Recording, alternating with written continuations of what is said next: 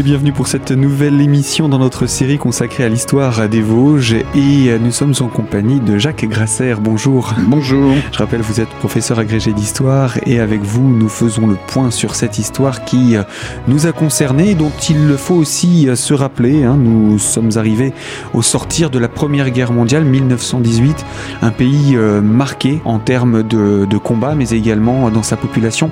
On va parler tout d'abord de cette entre-deux-guerres, cette période où euh, le pays va essayer de se relever tant bien que mal de cette situation.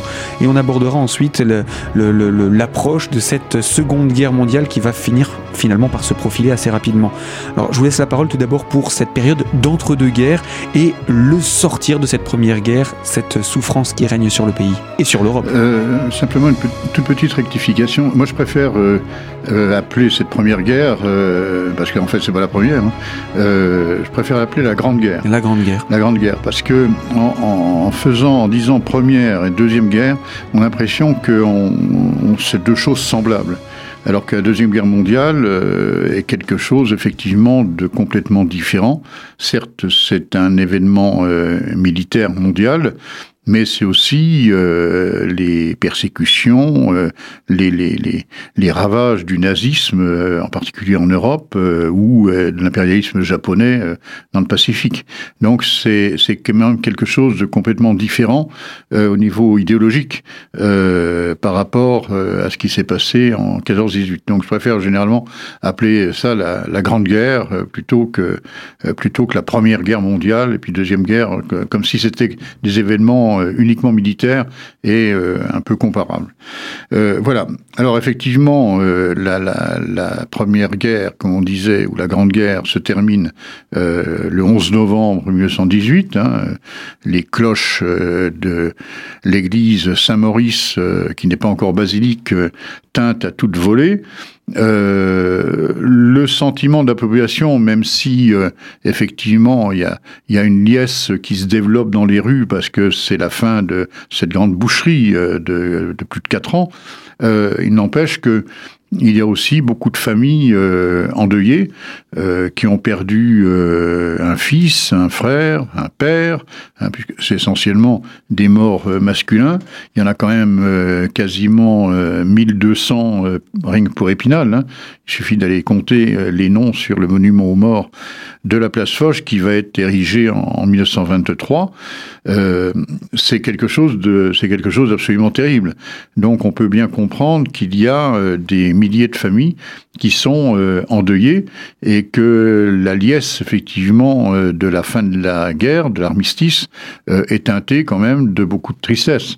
Hein, moi, je me rappelle très bien d'un ancien maire d'Épinal dont le papa avait disparu lors des combats de, de cette grande guerre du côté du chemin des dames et euh, il me racontait que sa, maman euh, habitait un petit village euh, sa maman se retrouvait à, à, une vingtaine d'années 20-25 ans se retrouvait veuve avec deux enfants et le 11 novembre euh, elle pleurait Hein. et c'est un souvenir qui ne l'avait jamais quitté, qui me racontait quand on euh, commémorait le, 11 novembre euh, ici, euh, ici à Épinal.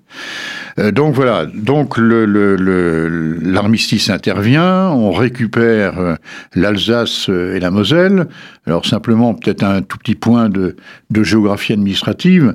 donc les Allemands avaient annexé en 1871 les deux départements alsaciens, Haut-Rhin et Bas-Rhin, sauf pour le Haut-Rhin ce qu'on a fait appeler, ce qu'on appelle toujours le territoire de Belfort, qui en 1918 va rester territoire de Belfort, c'est-à-dire qu'on ne va pas le réintégrer au département du Haut-Rhin.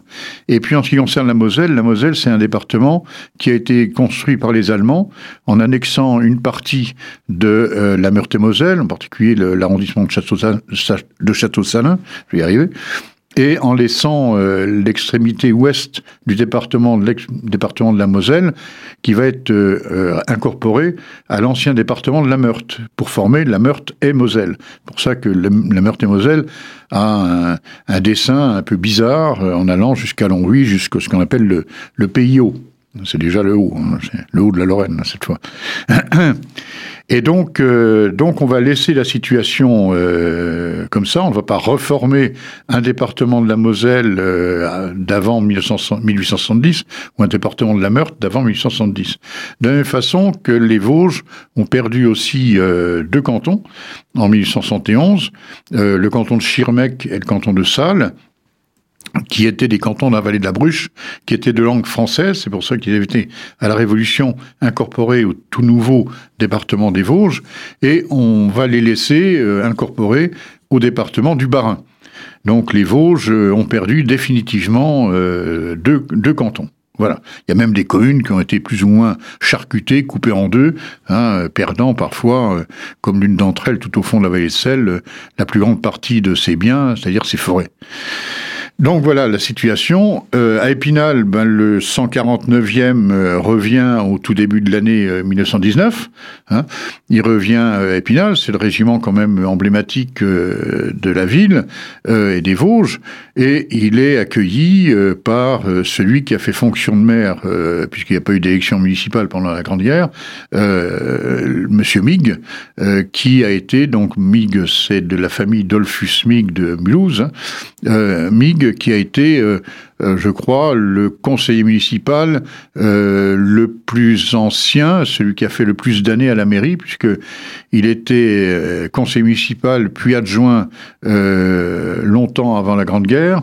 Et en 1919, aux élections municipales de 1919, il se représente comme conseiller municipal. Il, ne veut pas être maire à nouveau, et il va être conseiller municipal jusqu'à sa mort au début des années 1930. Donc il a fait, je crois, 43 euh, ou 44 ans de mandat euh, municipal. Hein. c'est un record à battre. Euh, j'en suis pas très loin d'ailleurs. voilà.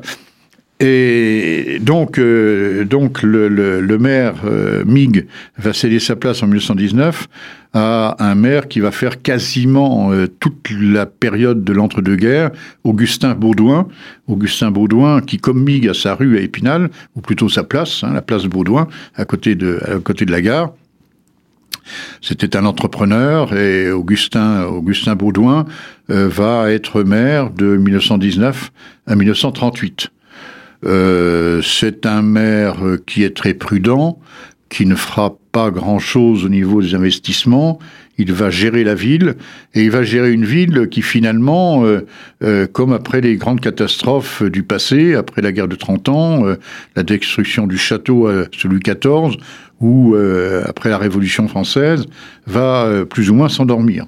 C'est-à-dire que c'est une ville dont la population va va stagner entre 1919 et 1939. Euh, il ne se passe pas grand-chose.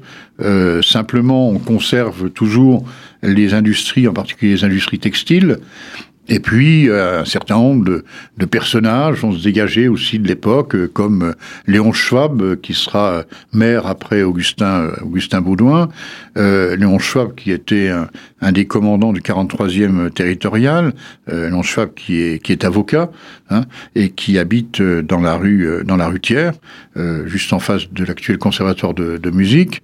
Et puis, les familles Nagent, par exemple, Blaudet, euh, etc. Voilà des, grands noms de, de la vie euh, de la vie d'Épinal, mais il faudra en citer euh, beaucoup, Hutin aussi, ainsi de suite, qui sont des personnalités de premier plan au niveau de au niveau de la, la vie d'Épinal.